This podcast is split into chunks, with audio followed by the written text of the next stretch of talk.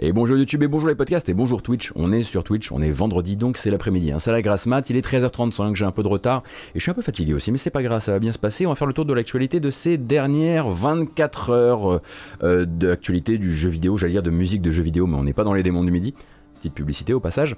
Et euh, on va parler un petit peu de ce qui s'est passé. Alors c'est pas une très très grosse journée, hein, très honnêtement. Là j'ai eu le temps même d'aller. Euh, je vous ai même trouvé un trailer des Sims 4. C'est dire si c'est plutôt une journée calme. Mais à côté de ça, euh, on va pouvoir raccrocher avec des news qu'on traitait hier matin, notamment liées à Tsushima, évidemment. On va pouvoir discuter d'ailleurs hein, de Sony un peu plus dans son entièreté sur d'autres sujets. On va reparler de Streets of Rage 4 enfin avec une date enfin pour le DLC, ainsi que de Take-Two, ainsi que d'Electronic Arts qui commencent doucement à semer un petit peu euh, par-ci par-là des indices de ce que, contiendra son EA Play Live du 22 juillet. Allons-y sans plus attendre avec la bande-annonce, non pas du matin mais de l'après-midi, on s'en doute, hein. c'est celle de Ghost of Tsushima, la Director's Cut évidemment.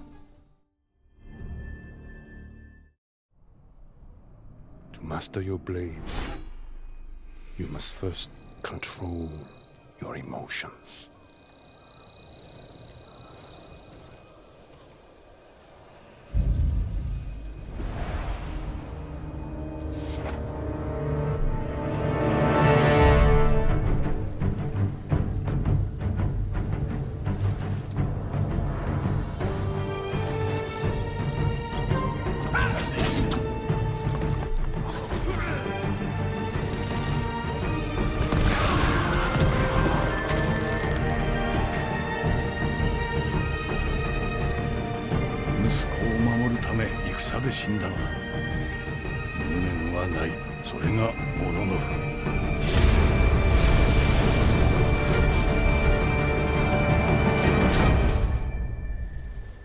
Allez hop, c'est parti.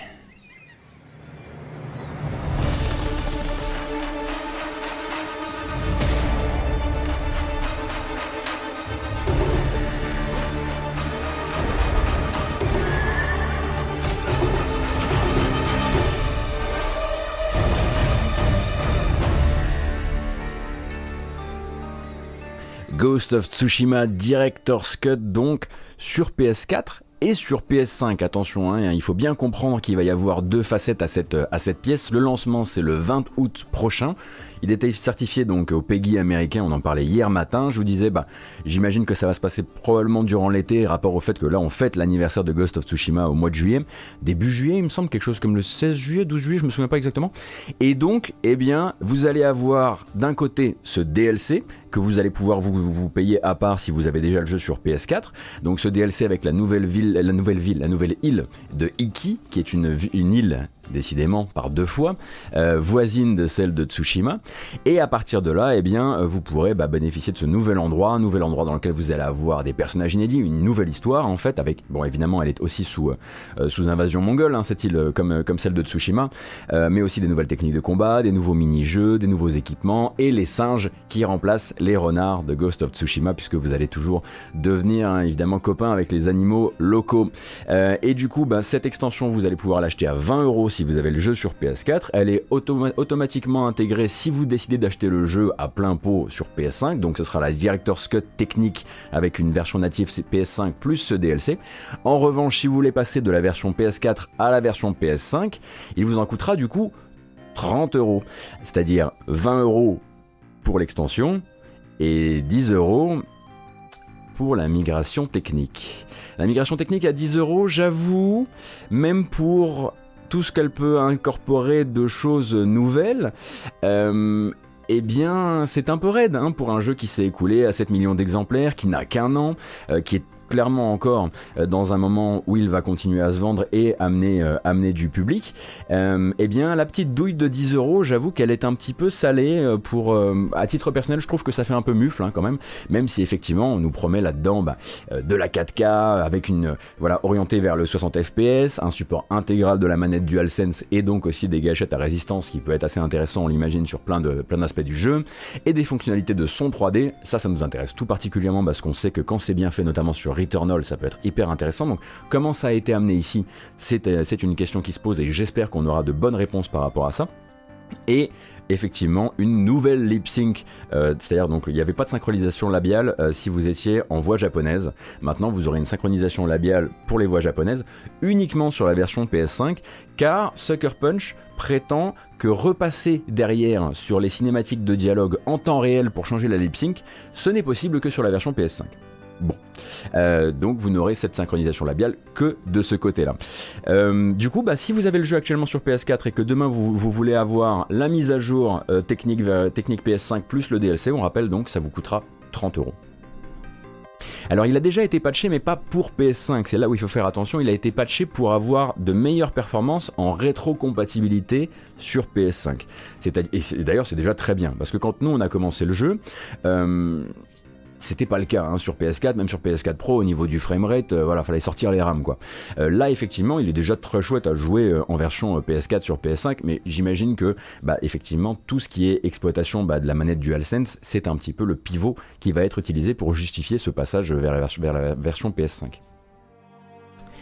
Franchement, on a connu Sony un tout petit peu plus malin, je trouve. Le jeu a même pas 12 mois, quoi certes 20 euros, 20 euros c'est un peu devenu la norme pour les DLC euh, de ce type-là. J'imagine que par rapport à un DLC type euh, Intermission dans Final Fantasy VII Remake euh, Intergrade, je suis sûr que c'est plus massif, je suis sûr que l'île doit être très généreuse, parce qu'on le sait, hein, le Sucker Punch ont plutôt une approche généreuse en termes de contenu, mais c'est vrai que c'est pas le problème, voilà, lui n'est pas le problème, mais à côté, voilà, la petite, la petite taxe à 10 balles me plaît beaucoup moins. Ils auraient pu offrir la mise à jour technique pour qui achète le DLC en fait. Bah c'est ce que je me dis, Forkmotion, ouais, carrément. Sur PS4 Pro, il était 30 FPS très stable. J'ai aucun souvenir d'accro. Bizarre qu'ils le vendent pas seul comme Festival of Blood et ou First Light. Euh, ah, tu veux dire qu'ils en fassent une, euh, une, euh, un standalone? Oui, c'est vrai un standalone qui pourrait du coup permettre de renforcer les ventes, euh, du jeu de base. Mais bon, ils sont déjà assez satisfaits des ventes du jeu de base. Bon, bah ils ont, choisi autre chose. Après, euh, ouais, effectivement, il était euh, globalement accroché à ses 30 FPS sur PS4 Pro. C'est quand même un jeu qui, enfin, je suis très content. J'étais très content de le voir déplafonné en rétrocompatibilité parce qu'il mérite quand même vachement plus quoi que 30 FPS, je veux dire. La taxe à 10 balles, c'est parce que la Director's Cut est à 70 euros sur PS4. Je te suis pas, Note Cassim, pardon, hein, je suis un peu dans mon jus ce matin, enfin cet après-midi. Il y a quoi dans le DLC sinon bah, C'est ce que je disais, Kylie Bless You, c'est une nouvelle île. Une nouvelle île avec une nouvelle histoire, avec des nouveaux personnages, euh, avec, euh, bah voilà, c'est une extension scénaristique du jeu euh, à laquelle vous pourrez accéder directement dans le flux de votre partie. C'est-à-dire qu'à partir du moment, bon, si vous avez fait Tsushima, vous voyez un peu comment c'est structuré. quand vous arrivez à l'acte 2, vous avez la possibilité de prendre du coup un bateau et d'aller faire, cette, faire cette, ce scénario parallèle. Donc potentiellement on peut se retrouver à jouer au jeu en rétrocompatibilité avec DLC sur PS5. Oui c'est ça Naelvis, tu peux tout à fait faire ça. Euh, tu peux tout à fait juste prendre le DLC et jouer à tout ça en rétrocompatibilité sur PS5. Tu auras, euh, à mon avis, une très bonne stabilité. Tu n'auras peut-être pas de la 4K, euh, mais tu auras une, très bonne stabilité de framerate. Tu n'auras juste aucune utilisation de la DualSense. Et pas de, de, de lip sync japonaise.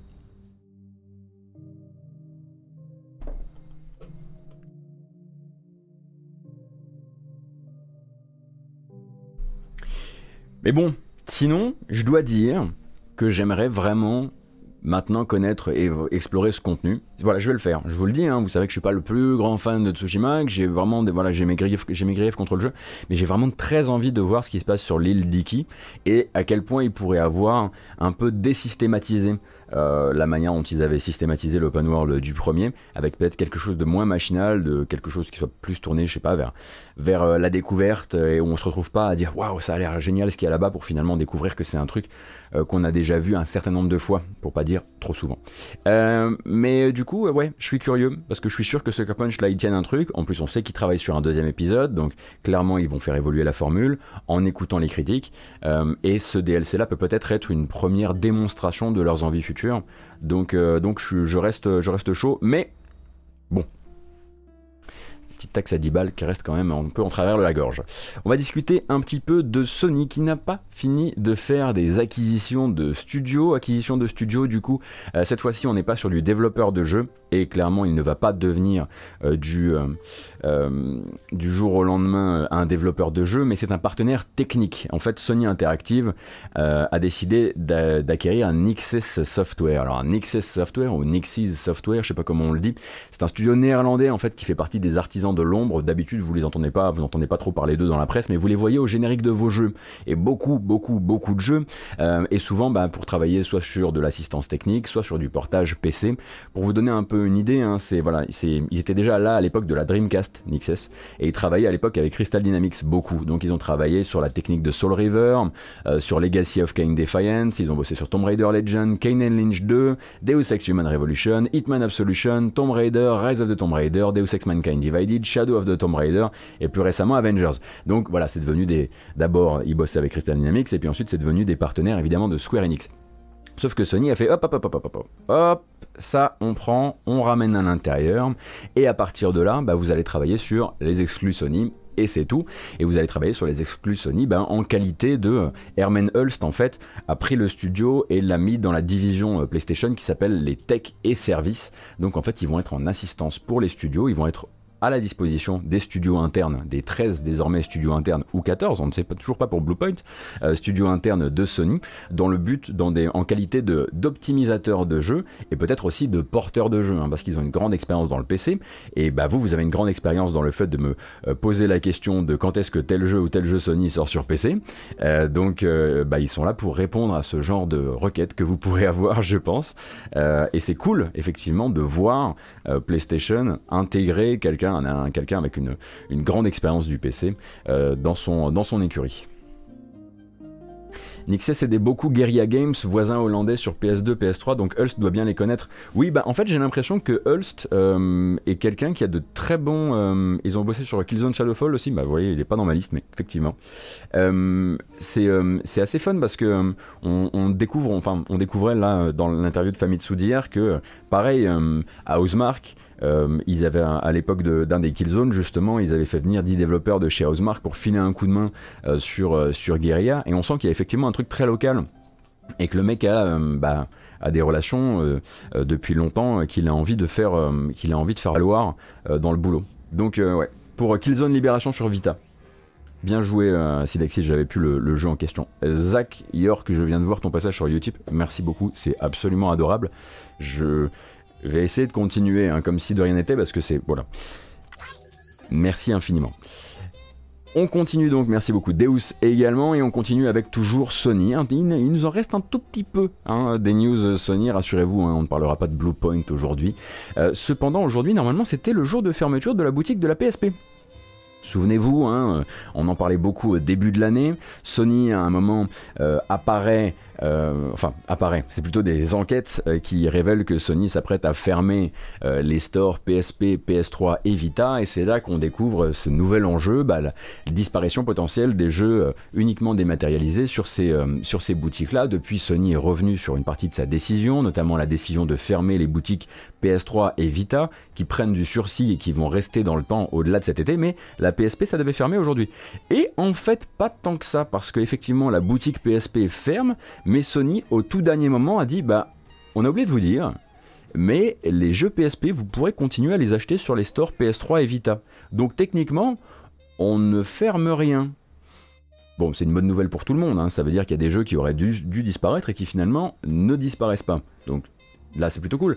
Mais on ne peut pas s'empêcher aussi de voir la manière dont Sony gère ça et de se dire ah ouais vous faites quand même vraiment ça au fil de l'eau en fait. Il y a que... Euh, enfin, vous êtes en train de le de déterminer un petit peu le sort de cette, génération de, jeux, enfin de ces générations de jeux, euh, un petit peu au jour le jour. Ils ont fermé l'accès depuis les PSP, effectivement. Du coup, en fait, ce qui se passe, c'est que vous allez avoir la possibilité d'acheter toujours les jeux PSP sur les stores PS3 euh, et Vita.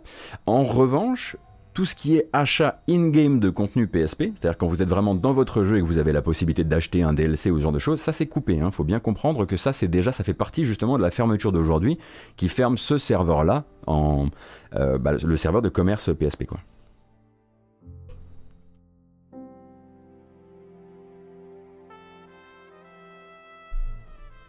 Camille a fait ses derniers achats PSP en live, c'était historique. Oui, ça doit être un, un, beau moment. Moi, j'ai pas du tout connu hein, la période PSP, malheureusement, mais. Métalorion, merci beaucoup, ainsi qu'Onizuka, c'est adorable, merci. Et si t'as une PSP mais pas de PS Vita ou PS3, bah là du coup j'imagine que ça doit toujours être achetable normalement par le... Est-ce qu'il y a un web store? All Light Goes Out pour euh, la PSP Est-ce qu'il te reste toujours la solution du web store s'il y en a un Il a été fermé. Ah oui. Eh oui. Je, pareil, hein, ça c'est une question que je préfère vous poser à vous parce que j'ai jamais utilisé le Web Store. Ah oui, il, oui, le Web Store ne supporte plus que la PS4 et la PS5 en fait. Donc il faut que vous ayez une PS3 ou une Vita pour pouvoir acheter des jeux PSP.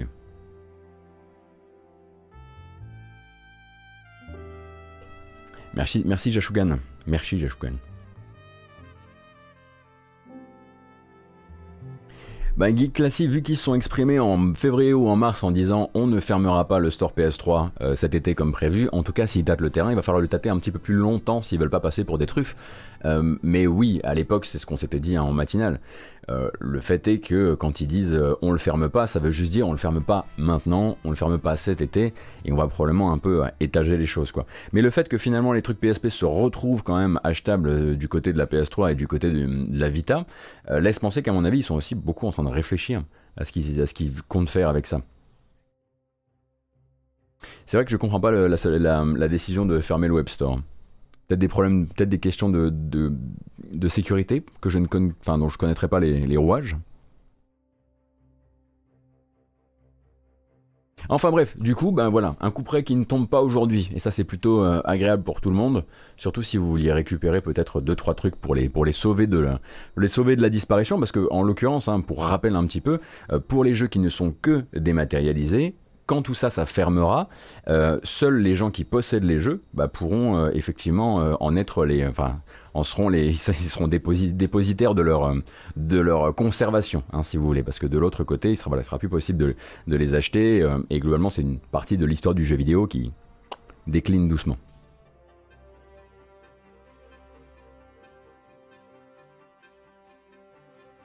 Et le 15 juillet, la vie s'arrête, on ne joue plus à aucun autre jeu, en tout cas en ce qui me concerne, que Streets of Rage 4, puisque le DLC Mr. X Nightmare, qu'on attend, qu'on a beaucoup attendu, qu'on a beaucoup attendu pour, surtout pour la date et pour le prix, et eh bien finalement, je le disais donc 15 juillet, 8 euros, avec un mode roguelite ou assimilé, je suis bouillant.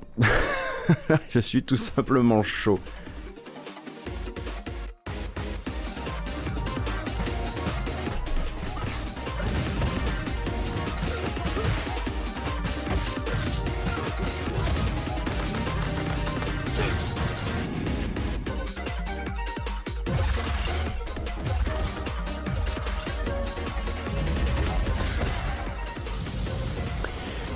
Donc le mode en question ne s'appelle pas directement roguelite mais survie, mais ça va être effectivement de l'enchaînement d'arènes où vous allez devoir débloquer des pouvoirs, débloquer euh, de nouveaux coups, euh, débloquer des bonus et débloquer parfois des armes que vous allez bah, emmener euh, un peu plus loin dans la run avec vous. Ce qui veut dire que c'est juste du Street of Rage 4 qui ne s'arrête jamais et qui devient de plus en plus difficile. On rappelle que le DLC Mr. X Nightmare, en plus d'introduire ce nouveau euh, mode de jeu, eh introduit trois personnages, trois personnages, hein, on a vu Estelle, euh, Shiva et Max qui là euh, bah, combattent aux, côtés de Axel.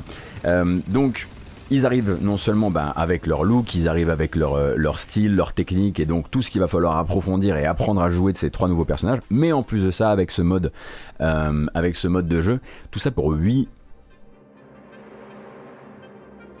8 malheureux euros. Ce qui est quand même hallucinant, hein, pardon, mais, mais c'est du vol. En tout cas, ça a l'air d'être du vol hein, à ce, à ce tarif-là. Bref, très très hâte d'y jouer, très content que ça arrive le 15 juillet, ça va me, retourner une partie de mon été, je pense, euh, jusqu'à évidemment la sortie des autres jeux qui, viendront retourner mon année 2021. Euh, Returnal en a été un, il y en a d'autres, et on attend évidemment Diablo, tout ça, tout ça. Mais très très heureux de voir que ce sera, ce sera pour cet été euh, comme, comme prévu. C'est un peu comme l'ascenseur de SER2 à l'infini. C'est ça. Ouais, il y a un peu de ça, effectivement. Merci beaucoup Thinker One pour le passage sur YouTube, c'est absolument adorable. Seule déception, c'est que ce sera pas en physique sur ma cartouche LRG, mais sinon aux F, j'en serais prêt je serais prêt à l'acheter deux fois même. Je comprends, ouais. Le meilleur Streets of Rage vient d'être lancé comme un sondage par Madingue. Aïe aïe aïe aïe, je vois que personne, personne ne vote pour le 1. Mais où étiez-vous? N'avez-vous pas eu d'enfance? J'adore le 2 évidemment, mais je donne mon vote au 1 pour le souvenir, pour la découverte, la frappe, le premier hypercute.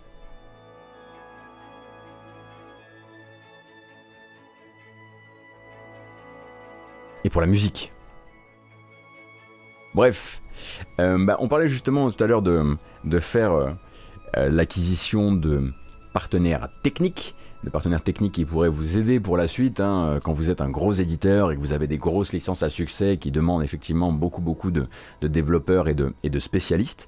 Eh bien Take-Two, hein, Take-Two donc éditeur derrière la série des NBA 2K mais aussi du label, enfin en partenariat avec le label Rockstar, hein, eh bien justement a décidé de faire l'acquisition d'un partenaire technique qui les a aidés sur NBA 2K21 et sur Red Dead Redemption 2.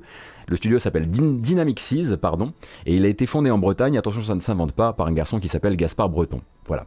Euh, et donc Gaspard Breton et ses 15 employés travaillent chez Dynamic Seas et c'est un studio qui est spécialisé dans l'animation faciale et la performance capture. Et c'est la performance capture dite markerless. C'est-à-dire, en gros, qu'il n'y a pas de petites orbes partout collées sur votre visage au moment où la caméra capte vos expressions faciales et capte un petit peu euh, votre manière de jouer. Donc ça a été utilisé dans Red Dead Redemption 2, c'est utilisé dans NBA 2K. Et donc bah, désormais, ils appartiennent à Take-Two. Cette société d'une quinzaine de personnes basée en Bretagne appartient à Take-Two. Elle a travaillé aussi sur Ghost of Tsushima, justement. Ils avaient travaillé aussi, ils, ont travaillé, et vous verrez le résultat du travail dans Far Cry 6, qui sort à la fin de l'année. Et ils ont travaillé au cinéma, euh, sur Avengers Endgame, mais aussi sur euh, Love, euh, Death and Robots. Donc c'est vraiment des mecs très très pointus dans leur domaine. Et là, bah, ils vont directement venir porter, encore une fois, c'est de l'exclusivité. Hein. Tout le monde ne fait pas ça comme ça. Hein. On sait par exemple hein, que Ubisoft a par exemple des sous-traitants en termes de multijoueurs et de, de serveurs et qui continuent à louer leurs services à d'autres éditeurs qu'Ubisoft. Mais là, c'est vraiment, euh, vraiment pour de l'exclusivité, c'est pour bah, continuer évidemment à travailler sur les jeux de sport de, euh, de Take-Two, et puis travailler aussi peut-être à un moment ou à un autre avec Rockstar sur la suite des opérations. Dynamic, Seas, ça s'appelle. Nos Français ont du talent et puis il faut savoir saluer un studio, un studio en Bretagne fondé par Gaspard Breton. Je suis désolé mais à un moment euh, c'est trop beau. Merci beaucoup Kouai pour le passage sur le type, c'est adorable.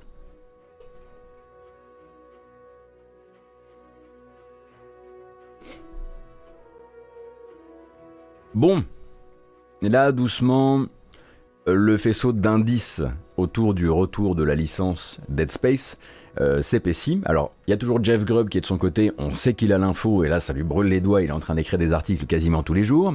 Mais en plus de ça, il y a Salvatore Romano qui travaille sur Gematsu qui lui a aussi eu les mêmes informations. Euh, le 22 juillet prochain à l'EA Play Live, qui est l'événement E3 un petit peu... Euh, oula, on va changer de musique. L'événement E3 après l'E3 euh, d'Electronic Arts. on nous parlera effectivement du retour de la licence Dead Space, mais du retour de la licence Dead Space sous la forme, eh bien, sous la forme d'un remake. A priori, on partirait sur un remake du 1. Alors, on entend remake, on entend Electronic Arts, forcément on a les miquettes, on imagine déjà les espèces de remakes un peu éclatax euh, euh, type Mass Effect Legendary Edition. Or, il semblerait que EA Motive là soit motivé par d'autres trucs, c'est-à-dire faire un remake qui soit de la trempe d'un certain éditeur japonais qui est spécialisé dans le recyclage. Et là vous allez me dire mais lequel? Et je vais vous dire Oh, vous êtes vraiment les plus forts. Euh, mais je parle de celui qui fait ça bien. Et du coup, je parle de Capcom et de Resident Evil 2 Remake et de Resident Evil 3 Remake. Euh, de ce fait, effectivement, euh, EA Motive serait au travail pour faire le premier grand, je crois, oui, le premier grand remake euh, de l'histoire d'Electronic Arts qui est habitué au remaster, aux trucs un peu HD, etc. Et il serait très inspiré par Capcom dans cette opération. Donc, pourquoi pas? On verra à quel moment ils vont nous présenter ça. Euh, et euh, de toute façon, ce sera, enfin, on verra dans quel proportion ils vont nous présenter ça, mais le jeu en tout cas serait présent selon, les, selon les différents observateurs et personnes qui possèdent des informations le 22 juillet prochain.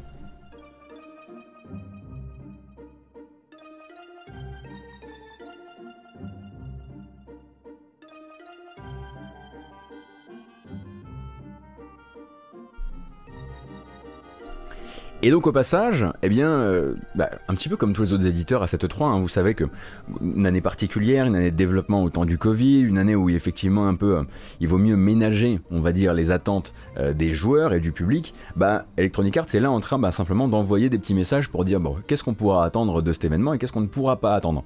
Et du coup, ça a permis bah, à BioWare de dire ce qu'on imaginait, peut-être que vous n'imaginez pas, mais là au moins c'est garanti, BioWare ne sera pas là. Voilà, BioWare, ils ont juste tweeté, ils ont dit alors oui, effectivement, on, est au travail sur Dragon Age, on est au travail sur Mass Effect, mais on ne sera pas à cet événement, on ne vous montrera rien. Euh, donc euh, si vous voilà, attendez d'autres choses euh, du, du EA Play Live, mais pas nous. Bon.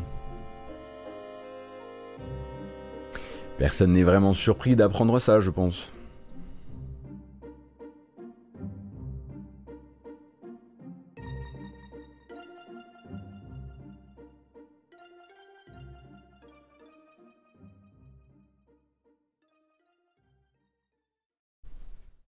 BioWare joue effectivement très gros avec ses prochains jeux, ça nous sommes d'accord, même si bon, il y, aura toujours une partie du public dans laquelle je commence malheureusement à me compter, euh, qui trouve que bon, bah, voilà, hein, c'était euh, c'était avant, on va dire, et que maintenant c'est plutôt effectivement qu'une la comment dire de studio formerly known as BioWare ou la carcasse de BioWare, euh, mais effectivement il y a un petit côté un peu Blizzard aussi hein, qui se ressent. Euh, donc euh, il faudrait voir, il faudrait voir s'ils arrivent. Mais après, il faut aussi se dire que par exemple pour le nouveau Mass Effect, on sait qu'ils ont fait revenir des vieux de la vieille qui avaient quitté justement BioWare après Mass Effect 2, après Mass Effect 3, dans le but de les faire et qui, qui étaient des réalisateurs et des gens très importants sur Mass Effect 1, dans le but justement de reconstituer cette espèce d'esprit BioWare, en tout cas d'esprit Mass Effect de la grande époque, pour un jeu qui, pour rappel, hein, n'a toujours pas de titre officiel. Pareil, on sait que je crois Mark Dara est tout. Mark Dara est où maintenant? Il y a tellement, c'est tellement un moulin BioWare que je ne sais plus si Marc Dara est, est dans le studio ou plus dans le studio. Ah maintenant, je suis bête, maintenant il est sur YouTube. Bon bref, le reste de l'équipe de mode de Dragon Age est sur Dragon Age 4 et ça on le sait aussi, on sait que le jeu a priori s'appelle Dragon Age 4. Euh, oui d'ailleurs Marc Dara, très très, bah, ça me permet de vous proposer une petite, euh, un petit hors, sujet, j'allais dire hors série mais hors sujet, ça ira. Euh, Marc Dara, donc un ancien de BioWare, a fait récemment sur sa chaîne YouTube une longue vidéo où il, il repart, enfin il repense le, toute la question du piratage dans le jeu vidéo. C'est où en fait il, il essaie simplement de dire alors si vous trouvez que les éditeurs euh, on, enfin, pense bêtement la question du piratage, dites-vous aussi qu'il y a une partie du public qui pense bêtement la question du piratage en pensant que ça, ne, ça n'a pas d'impact sur les ventes, euh, mais en même temps, c'est, une, une, vision qui vit, de quelqu'un qui vient de l'industrie et qui a, vraiment un truc très particulier à proposer qui serait à dire et si on reparlait du piratage en, disant, en se disant que tout ça c'est des niveaux de gris euh, et que ce n'est pas universel, qu'une vérité ne fonctionne pas pour tous les studios de la même manière, pour, les, pour tous les types de jeux, pour tous les types de publics. Euh, et j'ai trouvé ça hyper intéressant. Donc euh, je vous recommande vraiment cette vidéo.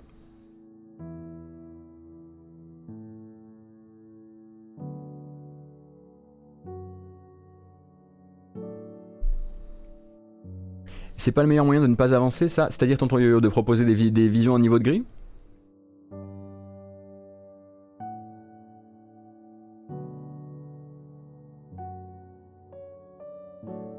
Après, je me souviens plus vraiment, il faudrait que je la, la remate pour voir qu'est-ce qu'il propose, lui, on va dire, en termes de sortie de tout ça, mais en tout cas, c'était très éclairant. Ah non, mais lui, en fait, il n'aborde pas du tout la, question du piratage comme un truc qu'il faudrait éradiquer ou quoi que ce soit.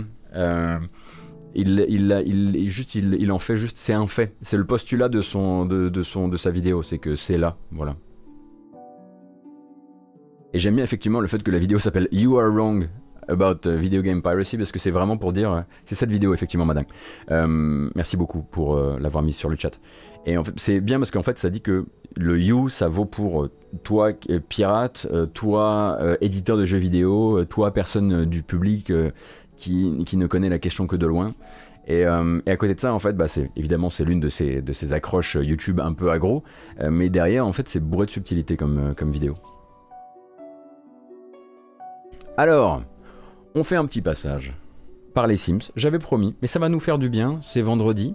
Les Sims 4, ça continue en fait, hein, avec euh, voilà, extension, extension sur extension. Je sais pas exactement quel est le rythme de sortie des extensions. En tout cas, je crois que c'est la première fois qu'on montre les Sims euh, sur ce programme, ce programme, euh, avec donc les Sims 4. Les Sims, ça fait un peu comme Martin, si vous voulez.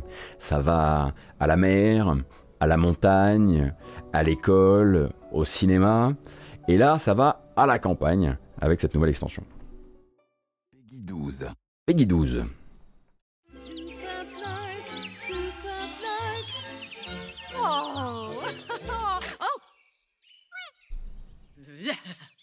Oh.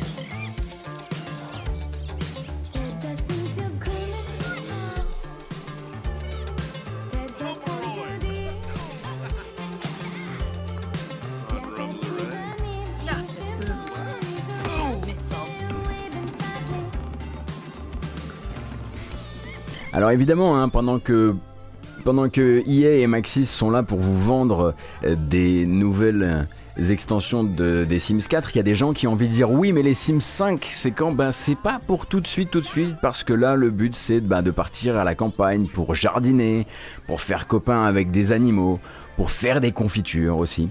Euh, et donc c'est là aussi, c'est via cette bande annonce que j'ai découvert le prix des extensions pour les Sims 4. Je ne savais pas moi que chaque extension était à 40 balouses. Pas mal, pas mal les mecs. Vous devez faire de belles rentrées avec un truc pareil. Je ne savais pas donc, effectivement, le 22 juillet prochain, les Sims 4 à la campagne, 40 euros. Rien que ça.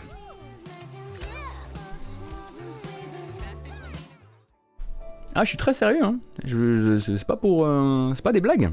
Mais en même temps, euh, je dis ça, mais ça mais je connais pas du tout en fait la, l'épaisseur des contenus des extensions et leur périodicité non plus. Le prix de tous les packs des Sims, t'en as pour 600-700 euros.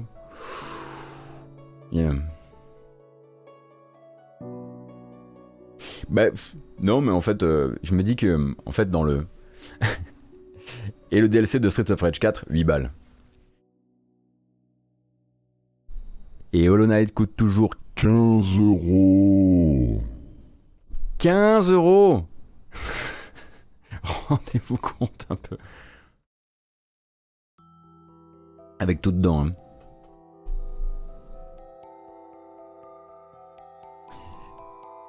« 15 euros de trop. Bon, écoutez, on va essayer de traverser ce qui est en train de se passer parce que vous êtes en train de me chercher des noises là. Et j'aime pas. non mais oh quelle heure est-il? 14h08. Bah, je vous avais dit qu'il n'y avait pas beaucoup, de, pas beaucoup à faire aujourd'hui, hein, donc on avance doucement sur ce qui nous reste. 1018, euh, on peut encore avancer sur une petite news. Une petite news qui fait plaisir en plus.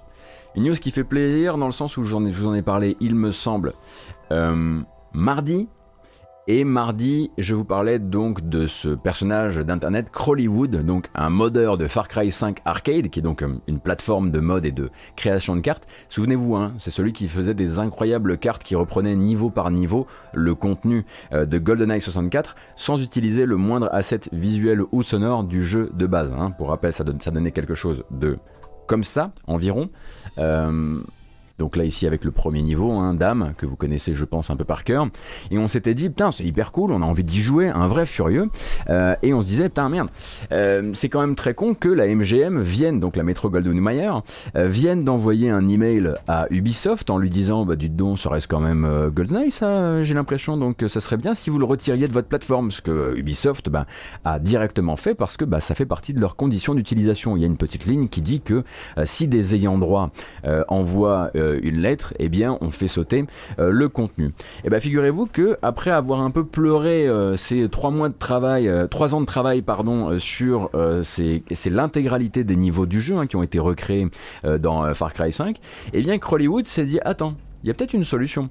Donc en fait, il a modifié ses niveaux il a retiré toutes les références à Bond. Donc à chaque fois qu'il est écrit James Bond, à chaque fois qu'il est écrit Severnaya, à chaque fois qu'il est écrit Janus, à chaque fois qu'il est écrit tout ce qui fait référence à l'histoire de GoldenEye, il a retiré. Alors il n'y a pas de musique hein, normalement dans le, dans le niveau, là c'est de la musique qui a été rajoutée pour la, pour la vidéo YouTube.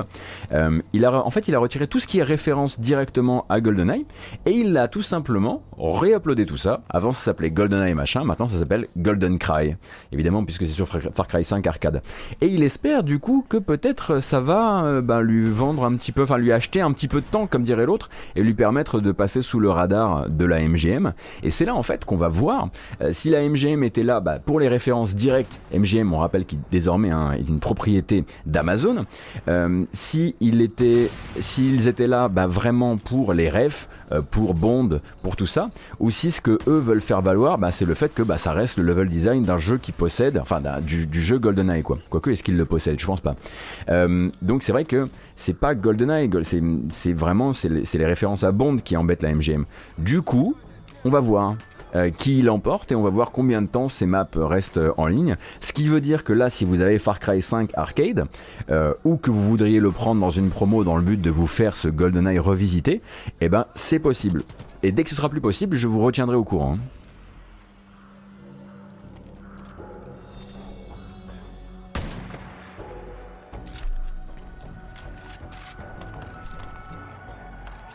Golden Cry, c'est un nom qui va direct à Nanarland Oui, je pense, oui. Oui, bah là, effectivement, pour tout ce qui est. J'ai pas percuté sur le moment, mais effectivement, tout ce qui est level design, etc., ce serait à de dire quelque chose. Mais eux, ils ont l'air d'être plutôt ok avec ça. Donc, si les références à James Bond sautent, normalement, en tout cas tel que je le comprends, ça devrait euh, bien se passer. Et on rappelle que ce que vous entendez en musique derrière, c'est toujours hein, cet album que je vous faisais découvrir mardi, euh, qui est un album de sorte de OST pastiche de GoldenEye par un compositeur suisse. Euh, L'album s'appelle The Janus Files et c'est disponible sur Spotify.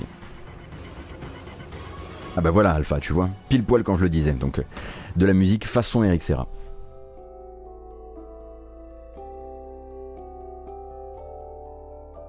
Alors non, oncle Gabi, il se fait pas de thunes en fait. Euh, il n'y a aucun profit en fait euh, sur les maps que tu fabriques sur Far Cry Arcade tu le fais par pure passion et c'est justement l'un des j'aurais peut-être dû le rappeler parce que ça me semblait évident mais non non non c'est de la pure c'est pas monétisable, c'est de, la, pure envie de, se faire kiffer et de faire kiffer le public, quoi.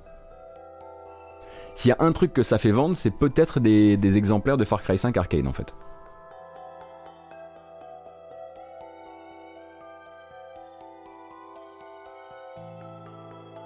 Oui, au mieux, effectivement, il se fait un nom. Voilà, effectivement, il peut. Voilà. Il se rémunère en visibilité. Un peu comme les modérateurs de cette chaîne.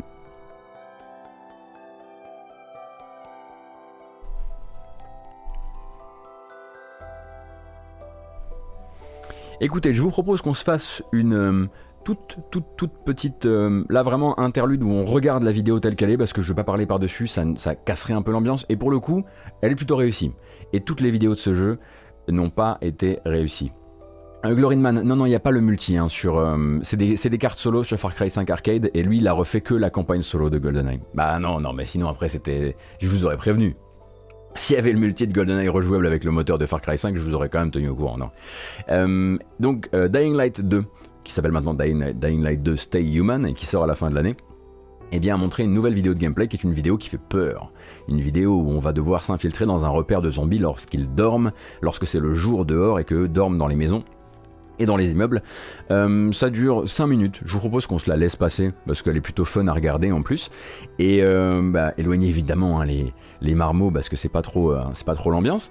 Euh, ce qui est cool, c'est qu'on voit du gameplay et on voit autre chose que des espèces de supercuts qui nous disent que euh, le scénario va être incroyablement euh, réactif, euh, que voici ce personnage hyper stéréotypé, voici ce, cet autre personnage hyper stéréotypé. Là, c'est vraiment du gameplay et de la poursuite, même si on sent que c'est un petit peu bidonné sur la fin aussi. On en reparle juste après. So, you have an army here? Oh, the peacekeepers. Seriously riling up the bazaar folks. I'll proceed with caution. Are we going? You uh, wanted to show me something? Sure. Follow me. You won't get far without the biomarker. Without it, you don't know when you turn.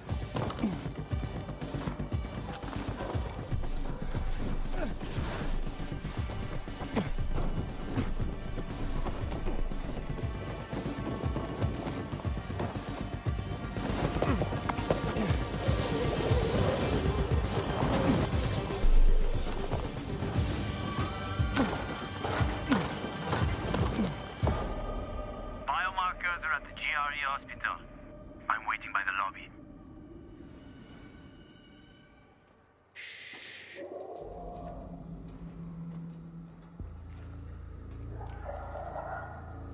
Sleeping Beauties. Yeah, we have to walk past them. If you crouch. On est d'accord que c'était la voix de Troy Baker, n'est-ce pas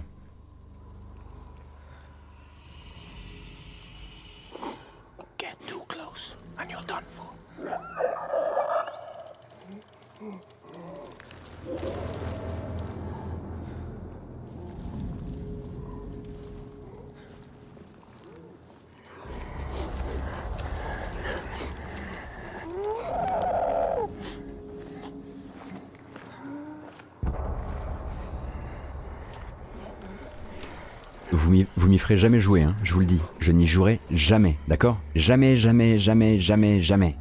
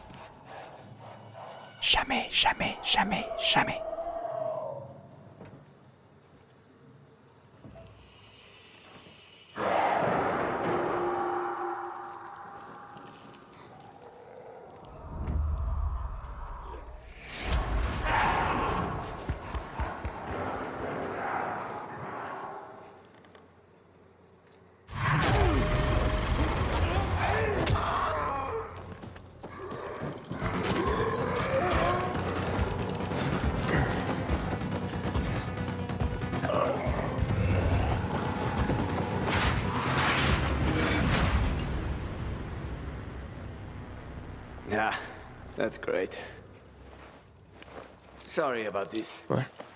And sorry about what? About that. On behalf of all its whores, bandits, and idiots, I christen you a citizen of Villador. You're about to turn. Get into the light fast.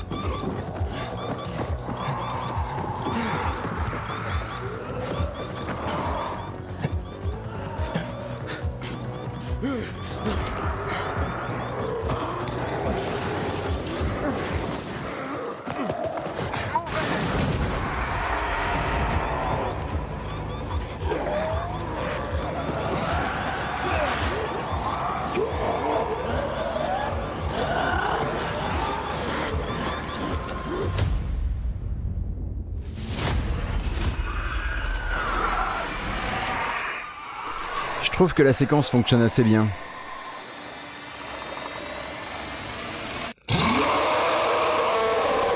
Ouais, il a pas le droit de sortir, il a pas le droit de sortir. hein. Honnêtement, je trouve que de tout ce qu'on a vu sur le jeu pour l'instant, c'est peut-être le truc le plus euh, carré. hein. Euh, Quand on voyait se balader, discuter avec des PNJ, etc., on n'était pas trop trop chaud. On, avait du mal à, à retrouver le l'espèce de, truc que cherchaient les cherchaient les, joueurs dans le premier. Si si, il y a des armes, Losario of Us, Losario of Us, pardon, mais voilà, juste cette séquence-là, c'est une séquence sans armes. On imagine effectivement que c'est une séquence, euh, euh, comment dire. euh, scripté lié au scénario, on voit bien que voilà, le personnage se fait, se fait piéger.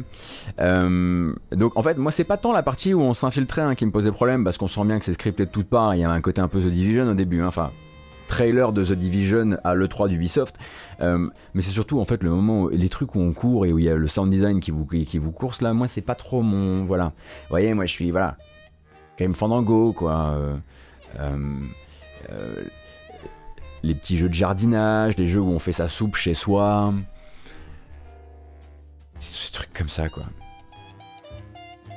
Mais donc effectivement c'est prévu hein, toujours pour... alors c'était... Je me souviens plus maintenant avec tout ça.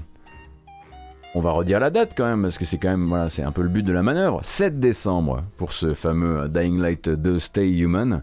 On rappelle qu'effectivement autour, il y a toute une gestion de la dernière ville qui est le dernier bastion de l'humanité, avec des factions euh, humaines avec qui il va, falloir traiter, il va falloir leur apporter votre soutien ou pas, euh, leur confier tel quartier de la ville ou pas, et autour de ça devrait se, se construire un- une narration réactive, la fameuse, hein, puisque en plus d'être un jeu d'action et de parcours, c'est aussi censé être un espèce de d'action RPG, on va dire ça comme ça.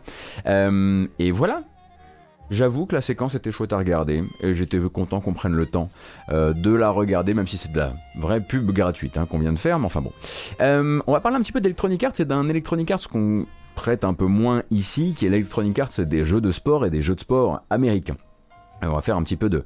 euh, pour ré- réexpliquer ça pour les gens qui connaîtraient pas, moi il a fallu que je fasse des recherches parce que bah, évidemment j'y connais rien du tout.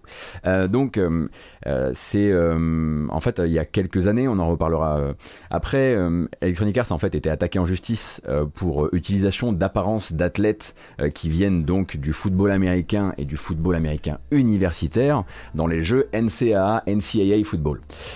Et en fait, pourquoi euh, ils les avaient, euh, pourquoi ils avaient été attaqués? Bah, Tout simplement parce qu'ils avaient, ils avaient essayé de négocier avec la NCAA pour avoir, pour pouvoir payer les athlètes qui sont des, étudiants hein, du coup, hein, des universitaires, Euh, enfin en université.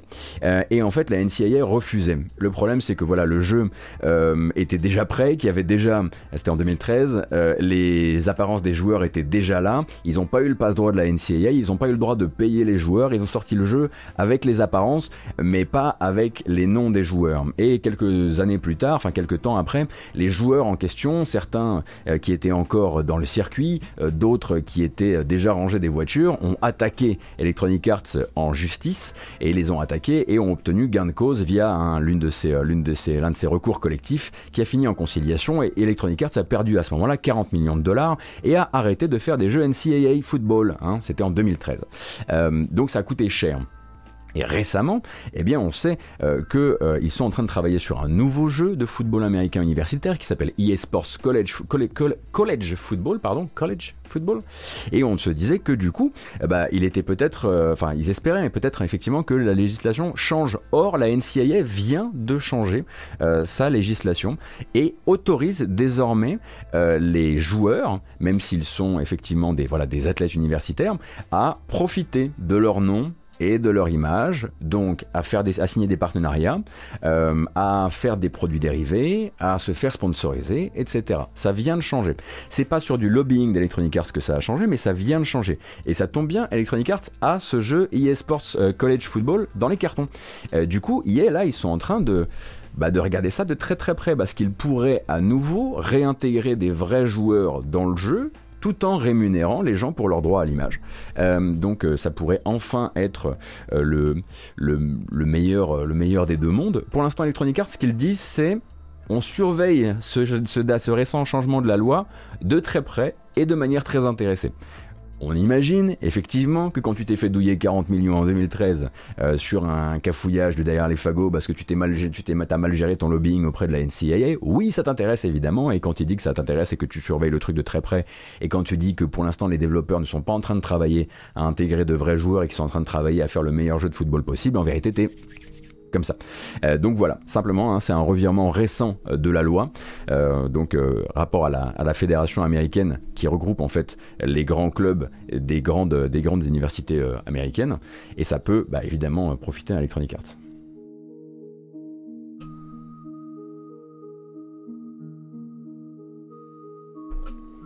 Von Yaourt qui dit jusqu'à hier les joueurs universitaires ne possédaient pas leur droit à l'image, ces droits appartenaient à la NCAA, c'est pour ça que ça change aujourd'hui. D'accord, effectivement. Donc j'imagine qu'il y a dû avoir beaucoup beaucoup de luttes euh, venant des joueurs pour que ça change.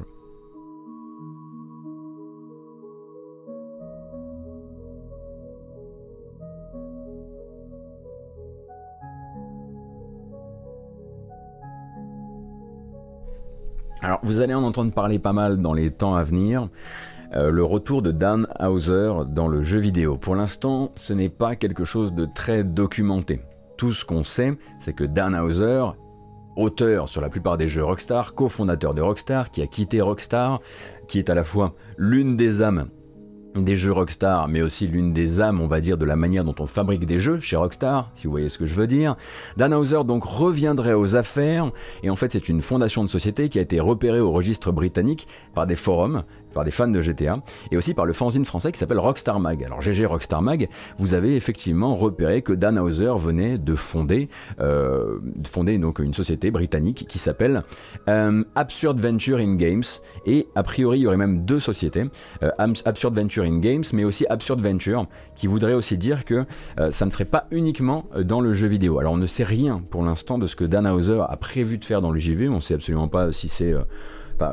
absolument pas la nature de la chose, mais vous allez lire dans les voilà très probablement durant le week-end beaucoup de, petites de petites enquêtes autour de ça et donc du retour on va dire de Monsieur Rockstar aux affaires, mais en dehors de chez Rockstar.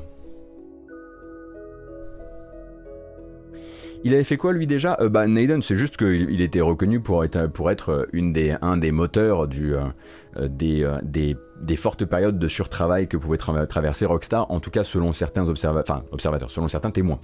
Euh, c'était l'une de ces forces-là, c'était l'un des, tampons de cette culture d'entreprise.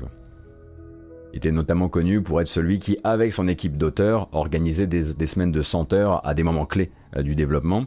Euh, mais certains autres euh, euh, témoins parlaient du fait que c'était pas juste leur équipe de leur équipe de d'auteurs qui travaillaient nuit, nuit et jour et travaillaient complètement de manière de manière complètement erratique, euh, mais que ça pouvait aussi s'appliquer, bah, comment dire, ruisseler sur le reste du studio pas forcément. Je dis pas hein, que Dan Hauser, euh, parce que je me souviens plus vraiment des enquêtes, ça fait un bout de temps maintenant et là je les ai pas relus. Je ne dis pas que Dan Hauser faisait travailler tout Rockstar à 100 heures par semaine. Attention, hein. mais les, les, les, les articles d'époque sont toujours valides.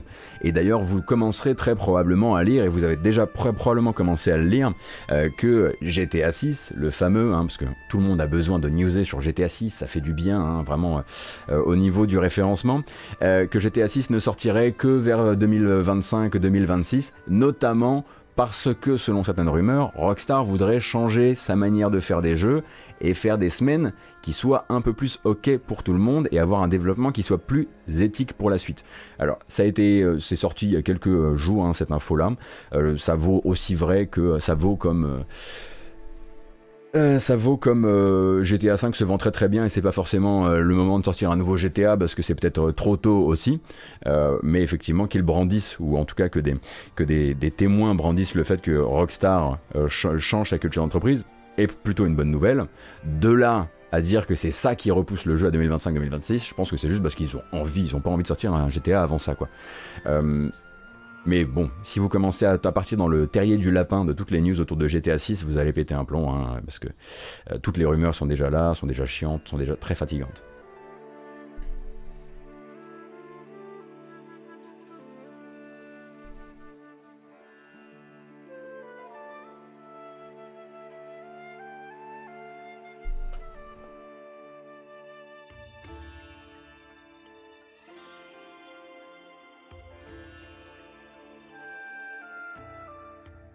Effectivement, puis il faut d'abord recommercialiser la version next-gen de GTA V, et puis bah là on est au niveau des sous-sous dans la popoche, on est all set jusqu'à 2024. Y a plus besoin, hein. pourquoi, faire un autre GTA, honnêtement? Plus de news effectivement sur GTA 6 à 15h, avec la Switch Pro. C'est dans, voilà, dans 31 minutes, hein. ça, va, ça va bien se passer, rassurez-vous, vous aurez euh, tout le meilleur.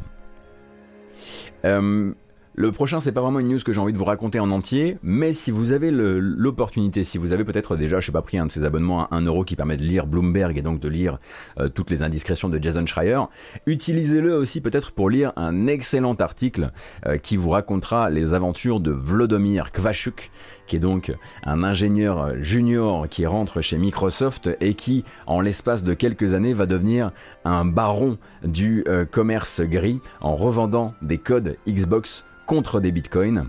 Euh, très très très intéressant article qui nous montre que finalement les gens se font surtout pincer bah, parce qu'ils savent pas garder un train de vie euh, normal et un peu léger à partir du moment où ils commencent à encaisser des millions parce que ce garçon-là s'est fait des millions et avec ces millions-là, bah, plutôt que bah, de les envoyer au pays parce qu'ils venaient effectivement euh, des pays de l'Est et ils venaient d'arriver aux États-Unis, plutôt que de les placer, bah, il a plutôt acheté plusieurs baraques, plusieurs, plusieurs grosses, gros, grosses cylindrées et c'est finalement un peu ces, un peu ses collègues hein, qui ont commencé à se dire dis donc on est bien payé ici mais on n'est pas si bien payé que ça. Euh, et donc en fait le gars avait trouvé une le gars avait trouvé, effectivement comme Nico Bellic, euh, ça m'y a fait penser quand j'ai lu l'article, euh, le garçon en fait avait trouvé une faille dans le système de Microsoft qui fait que quand vous avez des comptes de développeurs, avec les comptes de, développeurs, vous pouvez simuler des transactions sur le Microsoft Store et simuler des transactions comme euh, pour voir ce qui se passe hein, en termes de développement et vous pouviez simuler par exemple l'achat d'une manette, l'achat d'un abonnement à, Windows, ce genre de choses. Or, il y avait un bug dans la matrice qui faisait que quand vous simuliez l'achat d'un code Xbox, eh bien le code Xbox était quand même généré. Les autres transactions, c'était des transactions fantoches. Mais les codes Xbox, eux, ils étaient générés. Du coup, il a commencé à utiliser les comptes de tous ses collègues et à écrire une petite routine qui allait récupérer comme ça, hop, hop, hop, hop, des comptes Xbox, des comptes Xbox. Et quand il rentrait chez lui le soir, il allait sur le dark web, hop, puis il vendait ça contre des bitcoins. Euh, donc c'est un super article hein, qui est chez Bloomberg que je vous colle euh, sur le chat. Euh, assez intéressant, assez intéressant. Le mec avait, avait bah, évidemment, hein, euh, a fini par se faire pincer. Euh, il s'est fait pincer, il doit, il me semble, 8 ou 9 millions de dollars à Microsoft, et il risque également l'extradition. Effectivement, ça fera un bon film.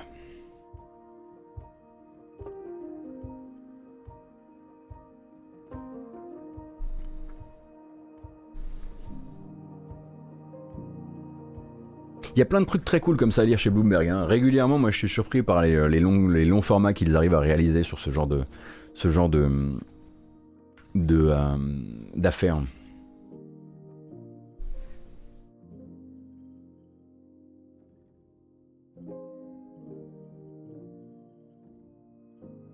Ils ont mis combien de temps à le coincer? Alors, j'ai lu l'article hier, hier après, mais il me semble que c'est l'affaire de quelques mois. Euh, ou peut-être de moins d'un an, je sais plus. Faudrait, faudrait que je, relise l'article. Là, je, vous encourage soit à lire, soit lire des résumés, parce qu'évidemment, vous avez des résumés ailleurs aussi. Notamment un résumé chez PC Gamer, je crois.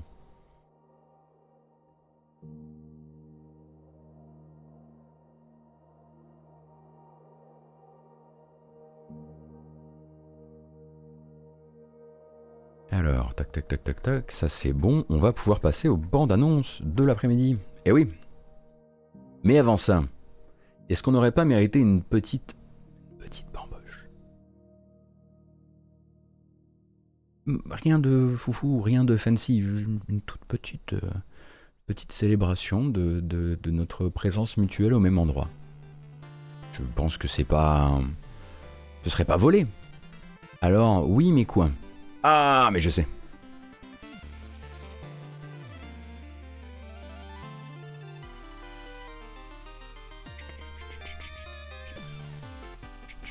Combien sommes-nous? 1084, oui, je pense que nous y avons droit.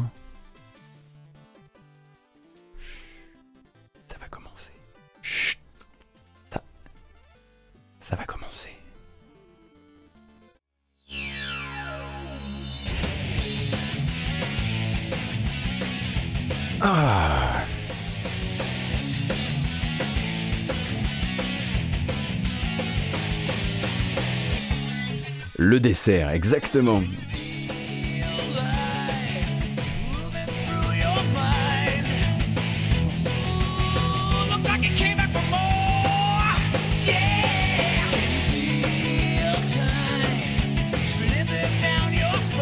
Ah.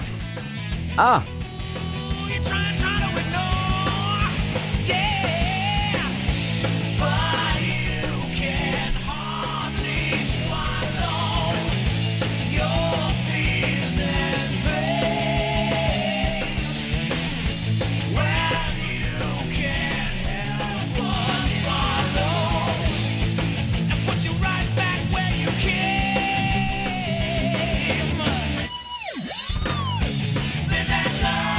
pas mal, c'était pas mal.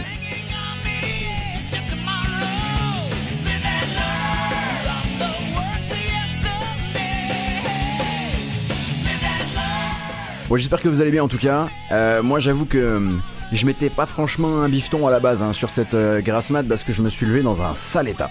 Euh, mais je suis content effectivement là, ça va mieux et ça va tellement bien que je pense vraiment que après cette petite bordée de bande annonce, ben on va vraiment jouer à Returnal.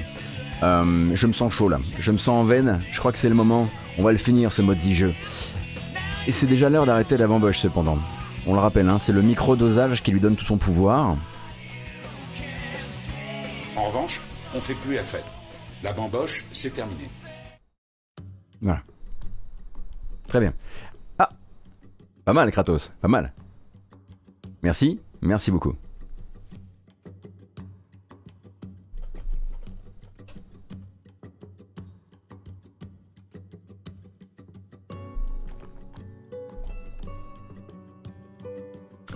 Allez, c'est parti pour les petites bandes annonces. Ah, en plus avec un que j'aime bien, qu'on on avait, avait découvert sur cette chaîne, et qui me semble avait motivé 2-3 joueurs à s'y mettre. Après le PC et la Switch, je crois, euh, c'est l'heure de l'arrivée sur PS4 et Xbox One de Batbarian Testament of the Primordials, qui est un Metroidvania absolument rigolo comme tout, très fun, avec de la super musique, que je vous recommande. Au passage, même si je l'ai pas fini, je l'avoue.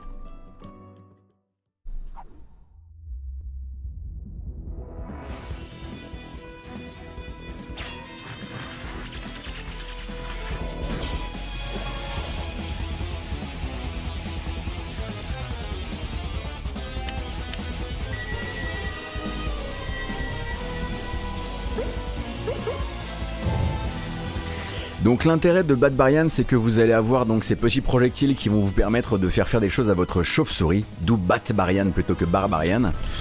Et ça, va être donc autant de pouvoir que vous allez utiliser bah, déjà dans l'exploration, mais aussi contre les nombreux boss du jeu. C'est vraiment le projet, euh, le projet passion par excellence. Et si vous n'avez pas le temps de le faire, écoutez au moins la BO parce qu'elle est vraiment très bien. Donc arrivé hein, via effectivement Dungeon Entertainment sur PS4 et Xbox One dès le 15 juillet. Mais bon, le 15 juillet, est-ce qu'on sera pas déjà en train de... Bon, on, fera de la place pour Bad Barian, effectivement, hein, à côté de, à côté de Streets of Rage 4, euh, Mr. X Nightmare. Pourquoi mince Dungeon? Est-ce qu'il y a des bails que je ne connais pas à propos de, de Dungeon? Club? C'est c'est pas des... euh, c'est pas des Nicalis Boys, quand même. Ah non, ça, m'emmerderait parce que je vois souvent le logo sur des prods euh, que je suis content de voir, euh, voir euh, assister. Ah merde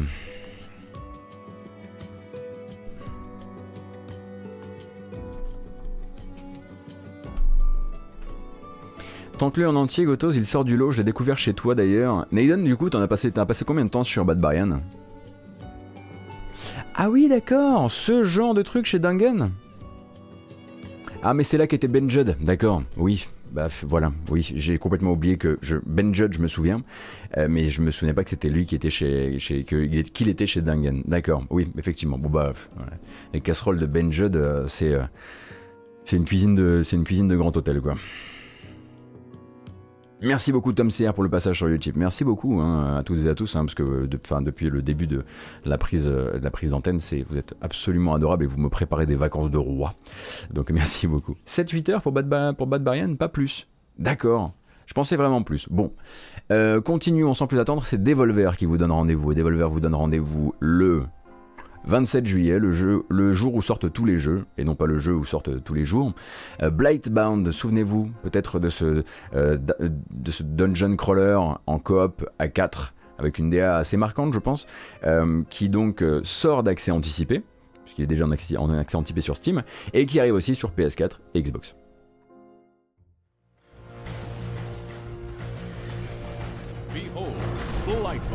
Our hero's journey has been long and fraught with peril. Their legend has grown, and now the full story is finally ready to be told. Ah oui, c'était de la coop à starts 3 et pas à early 4. Unleashing its vast roster of heroes, weapons, and unspeakable horrors on PC, Xbox One, and PlayStation 4. So band together your trio of heroes, crossplay with your friends, Alors, j'ai des petits souvenirs de soucis de lisibilité. Est-ce que ça s'est amélioré? Telle est la question. Coopérative Dungeon Crawling local et en ligne sur PC, PS4 et Xbox One à partir du 27 juillet.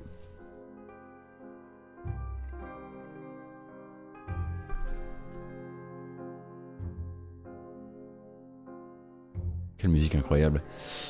Le prochain, oh, j'ai toujours peur de vous montrer ces jeux-là.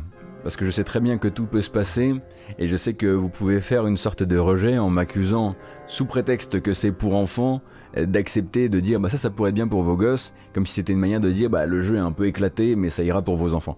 Là j'ai l'impression que c'est effectivement pour les enfants, c'est Peggy 3, ça sort sur Switch, euh, mais j'ai l'impression en fait que c'est pas trop mal pour genre mon premier platformer, vous me direz parce que vous y connaissez mieux que moi, hein, si vous avez notamment des marmots. Il faut juste dépasser effectivement cette DA qui est plutôt une DA euh, façon euh, choupi quoi. Euh, ça s'appelle IO the Clown. The Clown, non pas The Clown. Le, le, le clown quoi.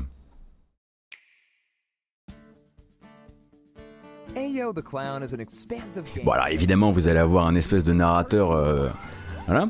Mais sinon j'ai l'impression que c'est pas trop mal quoi. La physique a l'air d'être ok pour les gamins.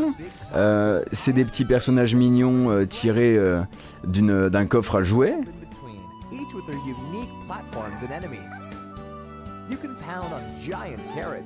Il y a des trucs mignons partout. Après voilà, ils, ont, ils commettent, on va dire, comment dire, ils, commettent le plus grand des péchés en, en osant faire un jeu Nintendo sans être Nintendo. Évidemment, sans probablement le génie des prods Nintendo les plus, euh, les plus géniales.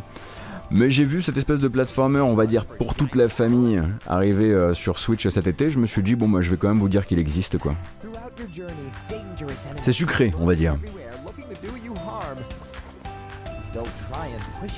Pour l'avoir fait sur PC avec ma fille, c'est franchement cool à faire, nous dit Syriaco. Merci beaucoup pour ton retour du coup. Ah oui, vous êtes, des, vous êtes coulrophobe, vous avez peur des clowns Ah. Oui, il y a un côté euh, Little Big Planet, ouais.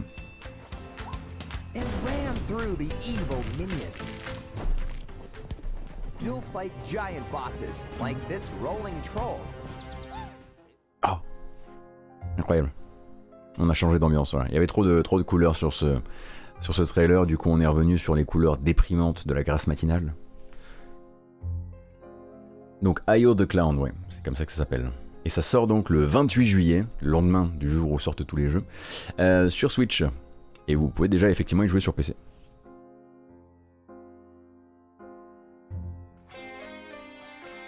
Également une petite bande-annonce qui vous donne rendez-vous le 27 août. La date on l'avait déjà, mais c'est juste pour voilà, se réimprimer un peu dans les mémoires. Euh, no More Heroes 3 qui sort rapidement une bande-annonce qui s'appelle Death Rain and Death Slow. Et c'est parti. Attention elle est très courte hein, la bande-annonce comme souvent. Alors... euh,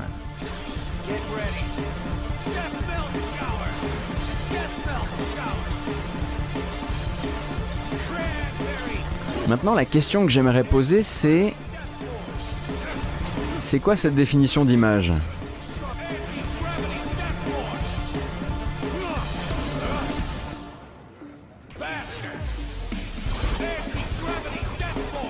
Je suis un peu perdu là. Vivement la Switch Pro. Bah ça tombe bien, c'est dans 16 minutes. Il est 14h44. Comme tous les jours, on vous le rappelle, la Switch Pro est annoncée tous les jours à 15h. Donc ouais, voilà. Bah, rendez-vous le 27 août pour le vrai jeu quoi. C'est de la Switch sans tricher. Ouais, et oui effectivement, et mode et mode euh, et mode portable zoomé quoi. Le prochain est très très très très beau. Alors, si vous êtes habitué aux compilations, comment s'appellent ces, compilations d'horreur euh, PS1 euh, qui sont géniales? À chaque fois, j'oublie leur nom.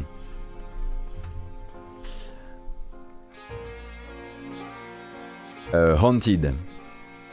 Et en gros, euh, dans les compilations Haunted, vous avez donc ce studio qui a l'habitude de prendre un petit peu ses marques et de, proposer des aventures un peu alternatives et souvent très intéressantes avec des DA hyper marqués, etc. Et là donc, ça annonce pour début 2022, va falloir être un peu patient, un jeu qui s'appelle Kingdom of the Dead.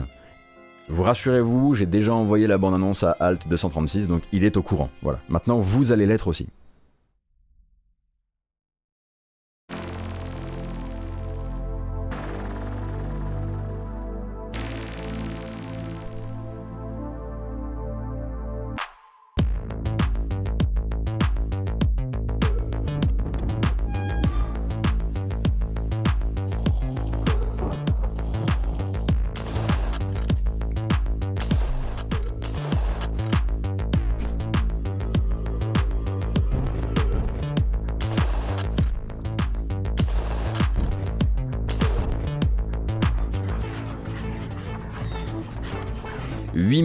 Hautement rejouables. L'impression de jouer dans une gravure. Et c'est un FPS, hein, du coup, vous l'aurez compris.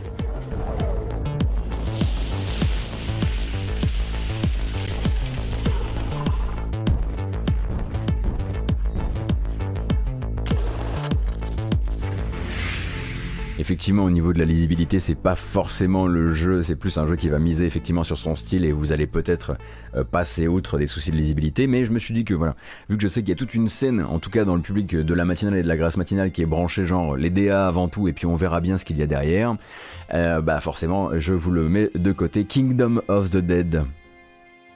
Et si vous préférez quelque chose d'extrêmement lisible, et si vous... Allez, on va le nommer, on va le nommer ensemble ce jeu. On va lui donner cette fameuse punchline qu'il va avoir sur tous les titres des, sur le, des, articles de presse qui parleront de lui dans l'année à venir.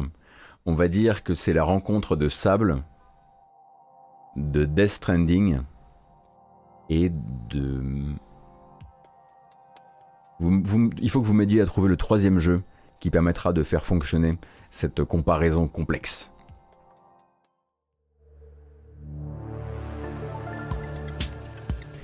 Vous êtes sur Mars, vous êtes un robot et vous devez livrer des objets avec des centres de gravité un peu casse-bonbon et construire votre robot.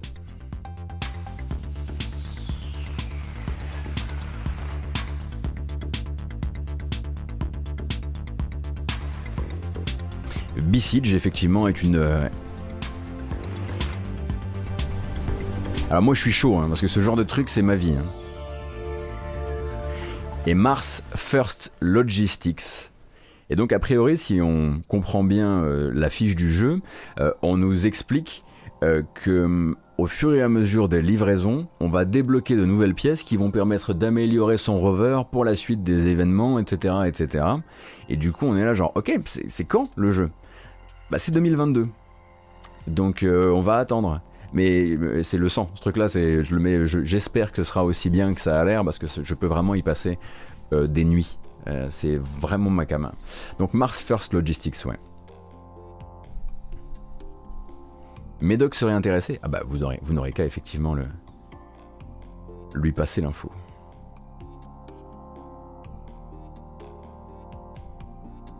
Est-ce que c'est pas le projet de la dev du dimanche? Ah bon? Ce serait génial que je sois pas au courant.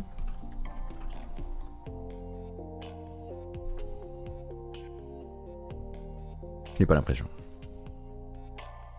C'est le, projet de Ian McLarty. J'ai pas, j'ai pas, j'ai pas suivi ce qu'elle fait euh, récemment, j'avoue, donc. euh.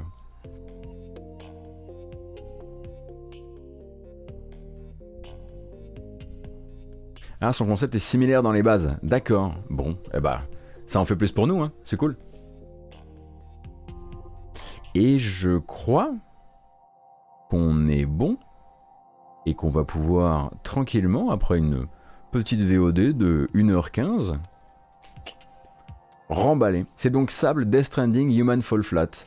Ouais, et, et Besiege aussi. Besiege. Besieged. Ah, ce truc-là, quoi. Et Lego, merde. Ce, ce machin-là.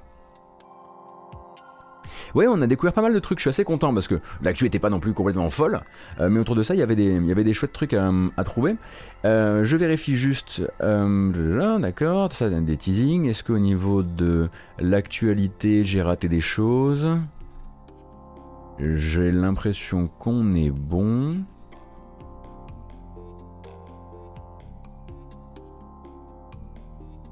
Ouais.